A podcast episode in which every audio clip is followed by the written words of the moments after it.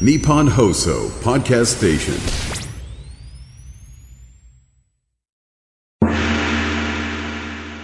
山下智博のとにかく明るい中国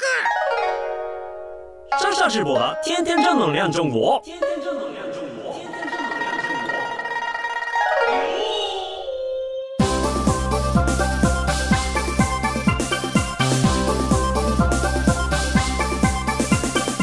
先面先面大家好，我是山下直播。皆さんこんにちは。中国ビリビリナンバーワン日本人インフルエンサーコンテンツプロデューサーの山下智博です。日本放送ポッドキャストステーション山下智博のとにかく明るい中国、えー今週も張り切って参りましょう。えということでですね、今回ですね、あの、まあ、年を明けて初めての収録でございます。えっ、と、前回はね、年末にそのあの、収録したので、いや、ちょっとその、最近の年末年始、特に年始のいろんな時期に関して、まだちょっと言及できていなかったんで、改めてここでちょっと言及させていただければなというふうに思います。まあ、本当今年の年明けは、本当にまあまあ、もう、もう今更言う話ではないと思うんですけど、本当にいろんなことが、えーありまして、あのもう一刻も早くですね、あの、皆さんの石川県の、えー皆様が、北陸の皆様が、の日常が帰ってくることを、えっ、と、心からお祈りしている次第でございます。はい。えっ、とですね、まあ私の方といえばですね、まああの年末年始はちょっと東京で過ごしたんですけれども、最近あの起こったことで言うとですね、ヤフーニュース、西日本新聞さんあのヤフーニュースにあの取り上げていただきまして、えっ、と、その記事がなんか突然出たんですよね。なんかあの、やったことというのはその政府のジェトロさんが、えー去年の11月に中国で行われたあの輸入博覧会、中国政府主催の輸入博覧会にブース出して日本の、えーいろんな商品の宣伝を、えーとまあ、中国に向けてしていくと。中国のいわゆるこうバイヤーさんですとか、えーそういったこう商社の方ですとか、そういった方たちが、えー会場に来まして、そこでこうあの B2B のこの商品を何百個何千個仕入れたいみたいな、だそういうようなところのマッチングイベントですね、それが輸入博なんですけれども、まあ、そこに僕が行って、ま現地で、えー、と生放送しながら、まあ、若い人たちですね、あの一般の方も立ち入ることができるイベントだったので、その人たち向けに生放送で訴求するっていう、まあ、そういうようなあの形の、えー、とお仕事をさせていただきまして、えっとまあ、もうあの僕も相当、えー過去の話というか忘れていた頃にあの突然ニュースになって、えー、と皆さんのお目に触れることになりました、はい、いやなんかしばらくねこういったところで取り上げてくれることがなかったというかなかなかね特にヤフーニュースとかだとやっぱりこうアクセス数稼げるのはそういう記事じゃなかったりするので なんかその中国崩壊論みたいなとこがやっぱねあのすごいなんかねまあそういった形で取り上げてくれてすごく嬉しかったです。でいやただねちょっと僕的にはあのちょっとあのもう名誉に関わることなので言っておきたいことがありましてですね。あのいやこう記事読んでいくとですねあの相当山下がアホっぽいんですよね。えっとあのですねあのえー、と日本産品の、えー販路拡大を目指す日本貿易振興機構ジェトロはインフルエンサーを起用した PR に注力し一度のイベントで数十人を動員することもある、えー、と昨年11月中旬中国最大の、えー、ショート上海で開催された中国国際輸入博覧会。2023年最大級の展示商談会でジェトロが設けたジャパンモールブースでは中国で活動する日本人インフルエンサー山下智博さんが日本酒を次々に試飲し感想を丁寧に説明していた、えー僕の感想がですねそこに取り上げられているのが甘くて水みたい。何杯でも飲めそうですね。これはこのコメントはアホすぎるだろうっていう。あのそこをそこを切り取っちゃいけない。もうちょっとなんか言ってたぞ俺。2ヶ月前だからあんまり自信持って言えないですけどこんなにアホじゃないと思うんだよなってこんなアホなコメントをこう引用して感想を丁寧に説明していたっていうなんかこの丁寧に説明してこれかよみたいな感じのね なんか感じになってんじゃないかな。いや違う。これはこれはですねあの僕ね皆さん名誉の僕の名誉のために言っときますよ。これは僕あの中国語で全編中国語で解説してるわけですよ。実況とかあの感想とかも全部中国語で言ってる。で、えーとこの時にね多分ねあのめちゃめちゃ甘みのある飲みやすい日本酒に出会ったんですよ。で、えーその時の僕のコメントが、えー、と中国語で「わ这个呃日本酒好甜啊，像水一样喝喝好几杯，能喝好几杯。えつまりはあの文節がおかしいですよ。あのえっ、とこの日本酒めちゃめちゃ甘みがあるっていう、まあ、辛口じゃなくて甘みがあるよっていうのと、えっ、ともう水みたいに何杯でも飲めるっていうようなことを言ったんですよ。だから、あの、甘くて水みたい何杯でも飲めそうっていうのはなんか、あの、日本酒に対して水みたいっていう、あの、そう、そう、そうじゃなくて、いやあの、分節がね、分節が多分ね、違う。違う。多分、あの、いや、もうこの記者の方の、この記者の方の切り取り方なのか、いや、もしかしたら僕それ言ってる可能性もなんか、ちょっとあるかもしれないですけど、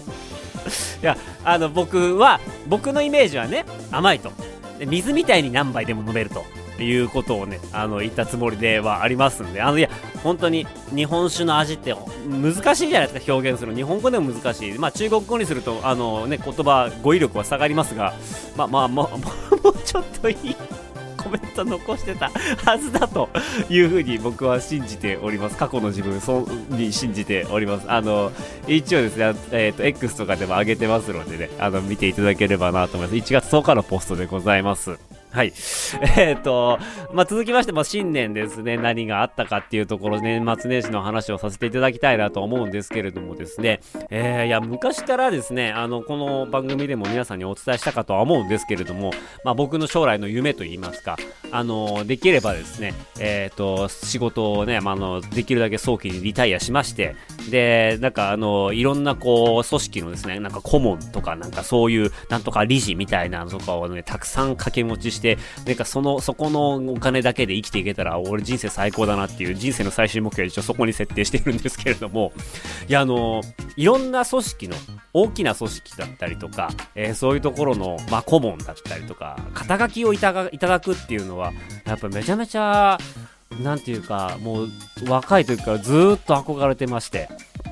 で、ありがたいことにですね、今、あの、いろんな肩書きはいただいてはいるんですけれども、この度ですね、またちょっと一つ新しい肩書きを頂戴することができまして、えーその報告を皆様にしたいなと思っております。で、その肩書きが何かと言いますとですね、えっ、と、デジタルハリウッド大学という、あの、お茶の水にあります、えっ、と、大学、あの、教育機関があるんですけれども、えデジタルハリウッド大学の産学官連携研究プロジェクトの顧問に、にえー就任することになりました。いやー、これは嬉しいですね。なんか、今までは東京都日中、えー青年友好協会っていうところでしたりとか、まあ、観光系の肩書きなんかいただいたりとかしてたんですけれども、まあ、こういうアカデミックの、えー学問の、えー学位を発行するですね、えー大学の、えー顧問に任命していただくっていうところが、もう本当になんか僕は嬉しいですね。まあ、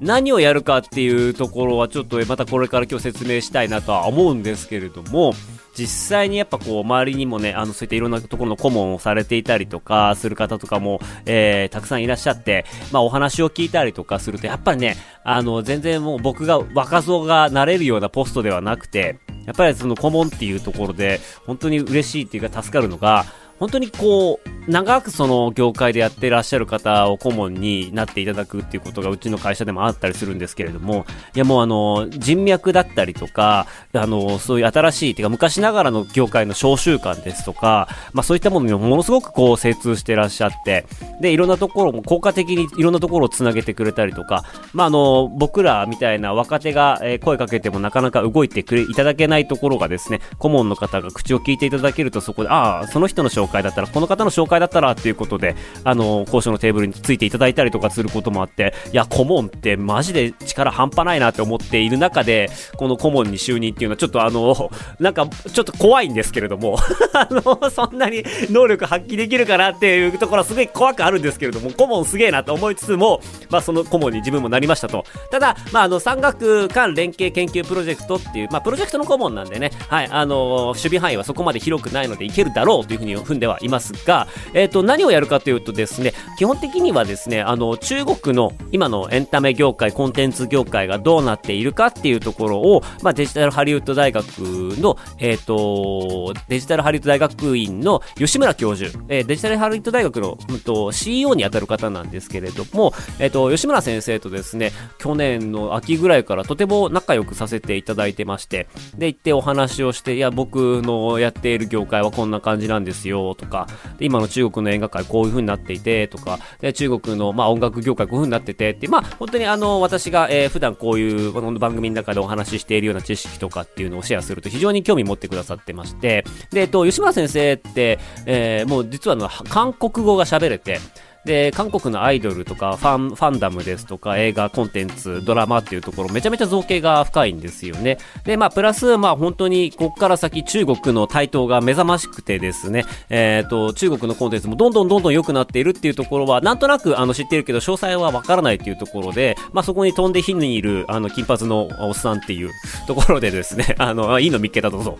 で、ちょっと、あの、いろいろ勉強させてくれと。あ、いいですよ、とって、僕ができることも限られているので、あの、僕僕の知り合いでいろんな、あの、中国でエンタメコンテンツ業界にいる人たくさんいますので、その人たちをゲストに呼びながら、まあ僕がコーディネートして、で、吉村先生の知りたい領域のこととかを、まあ僕が間に入って、えー、専門家から教えてもらうと。で、それをデジタルハリウッド大学の学生だったりとか、一般の方も、あの、普通に無料で聞けるようなウェビナーを、まあ定期的にやっていきましょうっていうところで立ち上がったのがこのプロジェクトなんですね。なので、えっ、ー、と、僕が、が出しゃばって中国はこうですから、みたいなところっていうのも、なんか、なきにしもあらずなんですけれども、まあ、基本的には各業界のプロフェッショナルをお招きして、さあ、その人が見ている、まあ、中国の今っていうところと、えっ、ー、と、吉村先生の、えー、見ている日本の今、韓国の今っていうところを照らし合わせて、どういう違いがあるんだっけと。で、まあ、あの、中国のことって本当に、あの、こう、わかりづらいことがとても多いので、まあ、こういうルールがあってこうなってるんですよとか、日本でいうこれが今中国ではこうなってますねっていうような、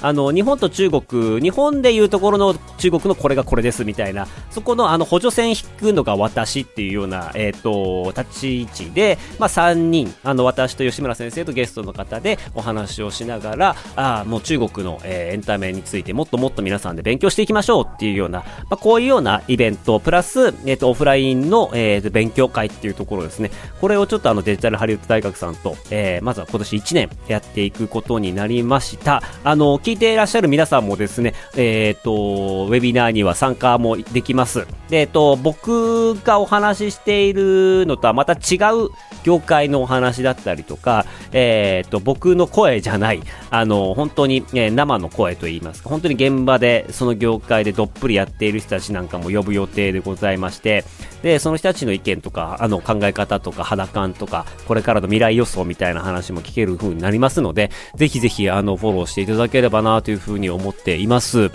と、と次回はですね、3月の、えっ、ー、と、6日予定でございます。まあ、ちょっと、前回、12月にですね、1回ですね、あの、まあ、テストとして第1回をやったんですよね。で、まあ、その内容をちょっと今日は皆さんにも紹介したいなっていうふうに思っています。あの、非常にためになる内容でして、で、えっと、中国の映画産業のこれまでとこれからっていうところで、まあ実際コロナが明けて、で、2023年っていう年は、あの、この番組でも皆様にお話しした通り、えー、すずめの戸締まりですとか、えー、スラムダンクっていうところがですね、めちゃめちゃこう、中国でバズりましたっていうお話はさせていただいたと思うんですけれども、あのまあそこでですね、あの実際に、えー、配給会社、え、日本からアニメ映画だったりとかを買い付けて中国の映画館で流すっていう配給会社に、えー、勤めてる唯一の日本人の松本君っていう、えー、僕の知り合いがいるんですけれども、まあ、彼にあの登壇していただいてで彼の目線から見た中国の映画、えー、日本映画のこれからの可能性ってお話でたあのウェビナーやったんですけれども本当にね、あのー、普段あのデジタルハリウッド大学さんがそういうアカデミックな、まあ、文化研究とかのやつをやろうとすると、まあ、大体エントリーが4 5 0人ぐらいあるっていうようなお話だったんですよね。でも今回ね松本君呼んで中国の映画やりましょうって言ったらもう100人ぐらいのエントリーがバーッと入りましてであの思ってた以上の反響があったっていうのが前回のことでした。まあでもですね見ていない方たくさんいらっしゃるかと思いますのでまあちょっとその松本君がどんな話をしてどんな研究会だったのかっていうところをまあ分かりやすくちょっと今日はお伝えしたいなというふうに思いますえっ、と以前ですねあの中国の映画産業っていうところでお話ししたところもあるので若干重複するところはあるんですが、えっ、ー、と、お聞きいただければなというふうに思います。はい。えっ、ー、と、まずはですね、あの、12月にやったということで、2023年どういう年だったんでしょうかっていうところで、まあ、本当にあの、日本アニメが久々にヒットしましたと。で、えっ、ー、と、すずめの戸締まりがですね、なんだかんだ最終的に、あの、興行収入がですね、8.07億元。えっ、ー、と、日本円にすると約167億円っていうところまで上り詰めたと。で、これは日本映画の中でトップ1、1位の、えー成績を残しましたと。で、それまでは、君の名はだったんですけれども、まあ、それを大きく上回るすずめの戸締まり、新海誠さんのあの監督の、えー作品が1位になりましたと。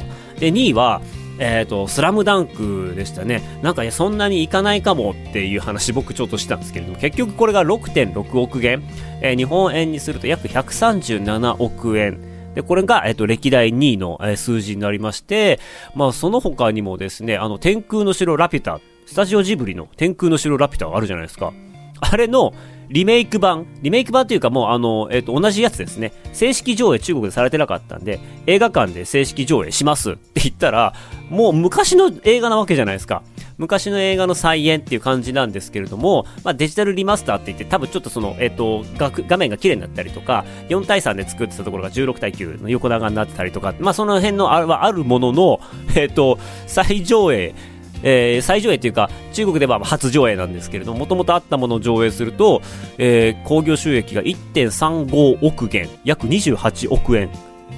えーみたいな。僕らが金曜ロードショーでダラダラと無料で見れているものが中国では28億円も稼いだっていう。これすごいですよね。でえっ、と、まあ、毎年安定のドラえもんの映画もあの1億元約20億円ぐらい。でクレヨンしんちゃんのムービーも、えー、と約15億円ぐらいの興行収入がありましたっていうところで、えー、とアニメがどんどんヒットしていきましたと。であ、まあ、特筆すべきっていうのは、まあ、すずめの戸締まりがめちゃめちゃヒットしましたと。で僕この番組の中でいや何がすごかったって新海監督が現地にたくさん行ったことがすごかったんですってお話を、えー、とさせていただきまして。で、まあ、その、えー、とヒットの理由っていうところの一つにそれも入ってたんですよね。あのコロナが明けてまだまだ日本のコンテンツが中国入ってないぞっていうタイミングで、えー、と中国でも人気の新海監督があのご自身で中国行っていろんなところで回られて試写会やったりですとかトークショーに参加したりですとか番組に参加したりとかインタビューに参加したり受けたりとかっていうことをやって本当に監督の地道なそのいわゆるこう、えー、とプロモーション活動っていうところがあったのが僕はすごく良かったんじゃないかって話をしたんですけれども、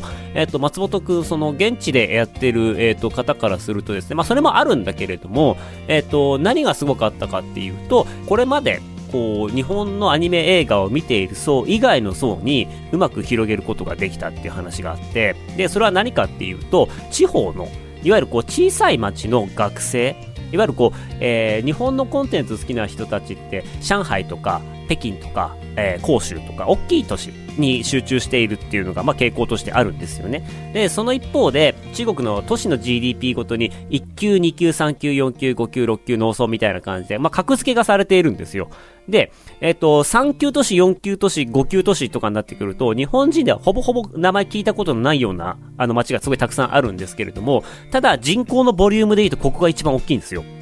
あの、まあ、一級都市に住める人はやっぱ限られているので、まあ、本当にあの、えっ、と、GDP の低い、そこまで大きくない都市、だけれども、地方にたくさん、そういう都市がたくさんあるので、まあ、そこはやっぱりあの、えっ、と、分母として一番でかいと。で、言うて、あの、地方都市といっても、もう普通にあの、数百万人の人口がいるので、日本的には大都市なんですけれども、まあ、そういったところの学生たちに、えー PR することができたと。で、これも結構、あの、制作会社がプロモーションの中で仕掛けていった部分もあるらしくて、で、何をやったかっていうと、結局、あの、そこのパイ、えー3級都市、4級都市、5級都市のあたりのパイが取れない限りは、えっ、と、君の名はの、えっ、と、いわゆるこう、日本好き、えいわゆるその一級都市とか、まあ、あの、大都市に住んでいる人以外の、えー収入の上積みが取れないっていうところが、あの、課題としてあったので、まあ、今回試験的に、えっ、と、新海さんが、そういう地方の大学に行ったりですとか、地方の大学で上映会を企画してもらったりですとか、まあ、逆にそういうところにどんどんどんどん資源を投下していったらしいんですよね。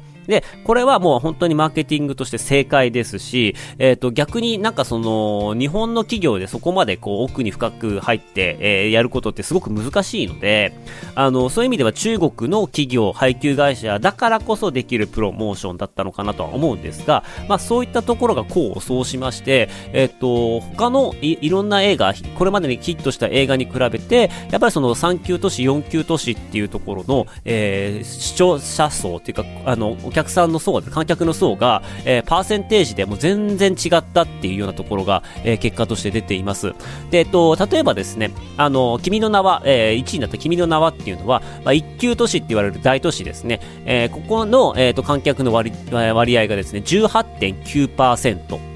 だったらしいんですよ。で、2級都市が40%。で、その後が13%、30%ぐらいで続いてるんですけれども、えっ、ー、と、すずめの戸締まりは、1級都市がですね、えー、君の名が18.9に対して10%、約あの9%低いと。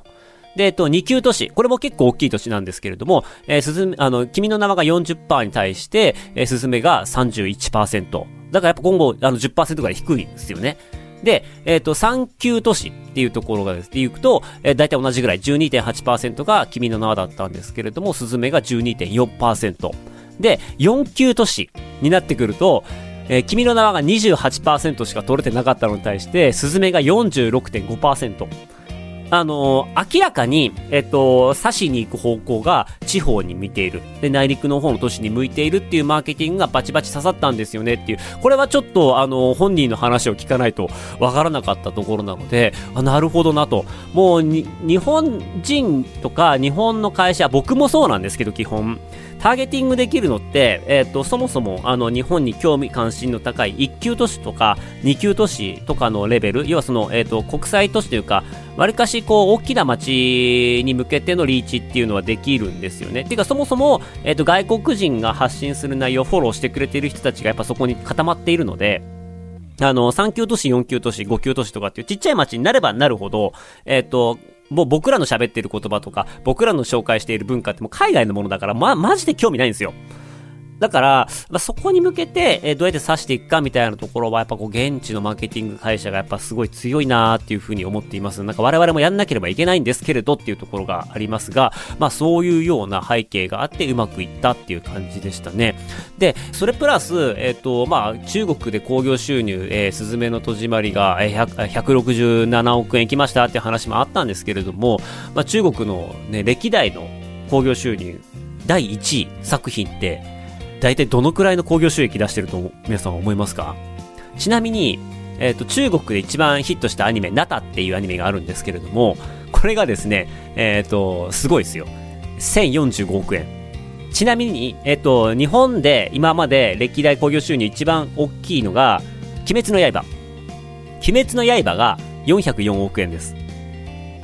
あの、まあ、作品良し悪しみたいなところは好みになると思うんですけれども、まあ、鬼滅で404億円で日本ですげえってなったのが、まあ、中国では、あの、今もうあの、アニメで一番すごいのが1045億円。で、実写だと、えっ、ー、と、1198億円っていうところが記録として残っているみたいですね。で、まだまだ、あの、伸びしろがある業界でございまして、で、映画はこれからも伸びていくだろうと、えいうようなお話をしていただいたりですね、あとはその中国の映画の歴史、えこれもちょっと面白いので、ちょっとご紹介したいんですけれども、中国ってそもそもですね、いわゆるこう戦前と言いますか、えー、20世紀の初頭に関して言うと、えっ、と、上海美術映画製作所っていうのがありまして、まあ、ここがもうアジアでズバ抜けて、あのー、すごい製作所だったんですよ。で、えっと、中国風のアニメーション、あの、水墨画っぽい白黒のアニメーションを作っていたりですとか、アジアで、えっ、ー、と、アジア初の長編アニメーションを作ったりとかっていうことをやってたすごく意欲的なところなんですよね。まあ、まあそこがですね、えっ、ー、と、歴史紐解いていくと、まあ、そこの人、そこの人たちが例えば、えっ、ー、と、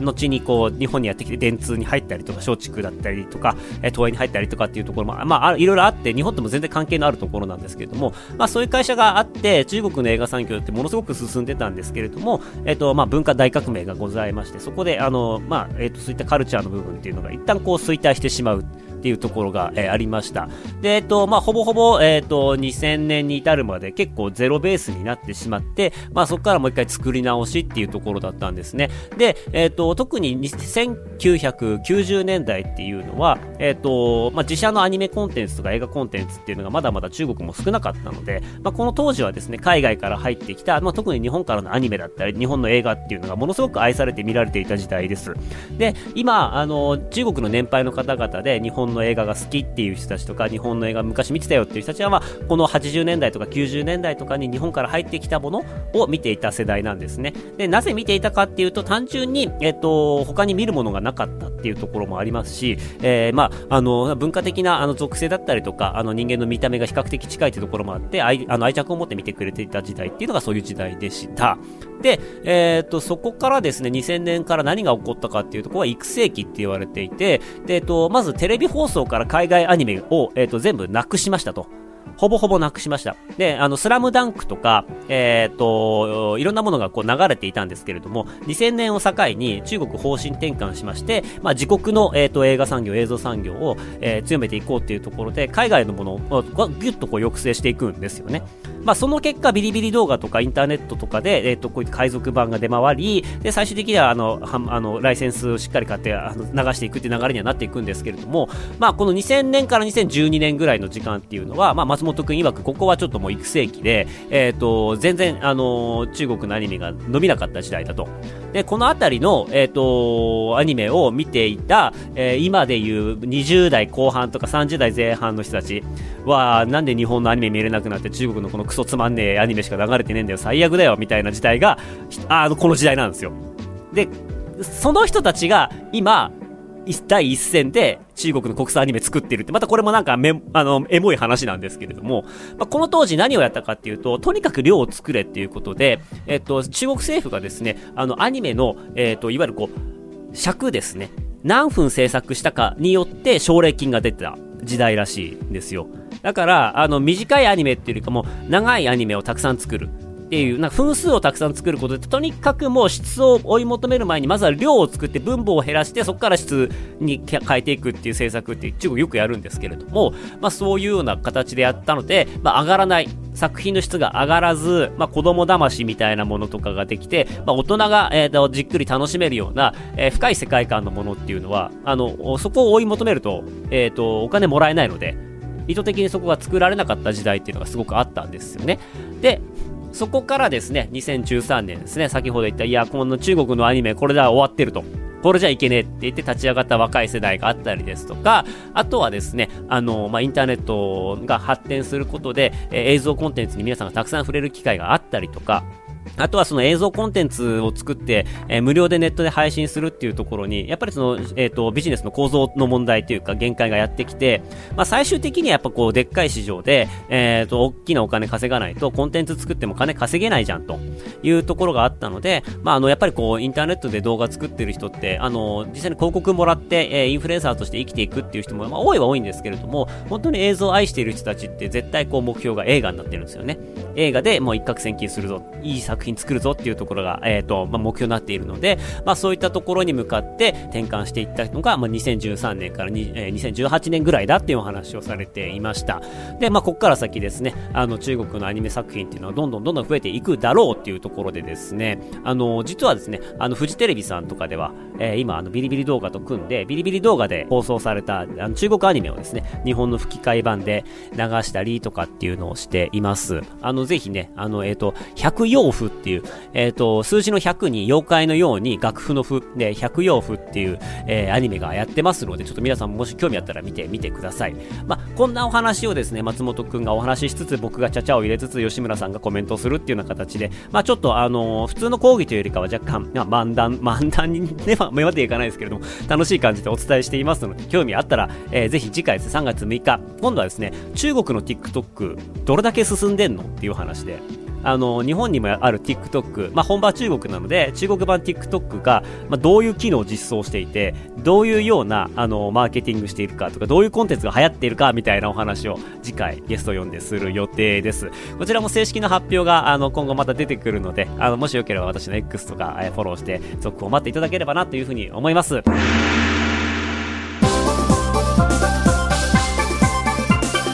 というわけで、えー、この番組ではあなたからのメッセージもお待ちしております。番組への感想、中国に関する取り上げてほしいテーマなどありましたらメールお願いします。えー、メールアドレスは明るい at allnightnippon.com、akarui at mark allnightnippon.com です。ここまでのお相手は山下智博でした。生ダジャシャツ在地園バイバイ。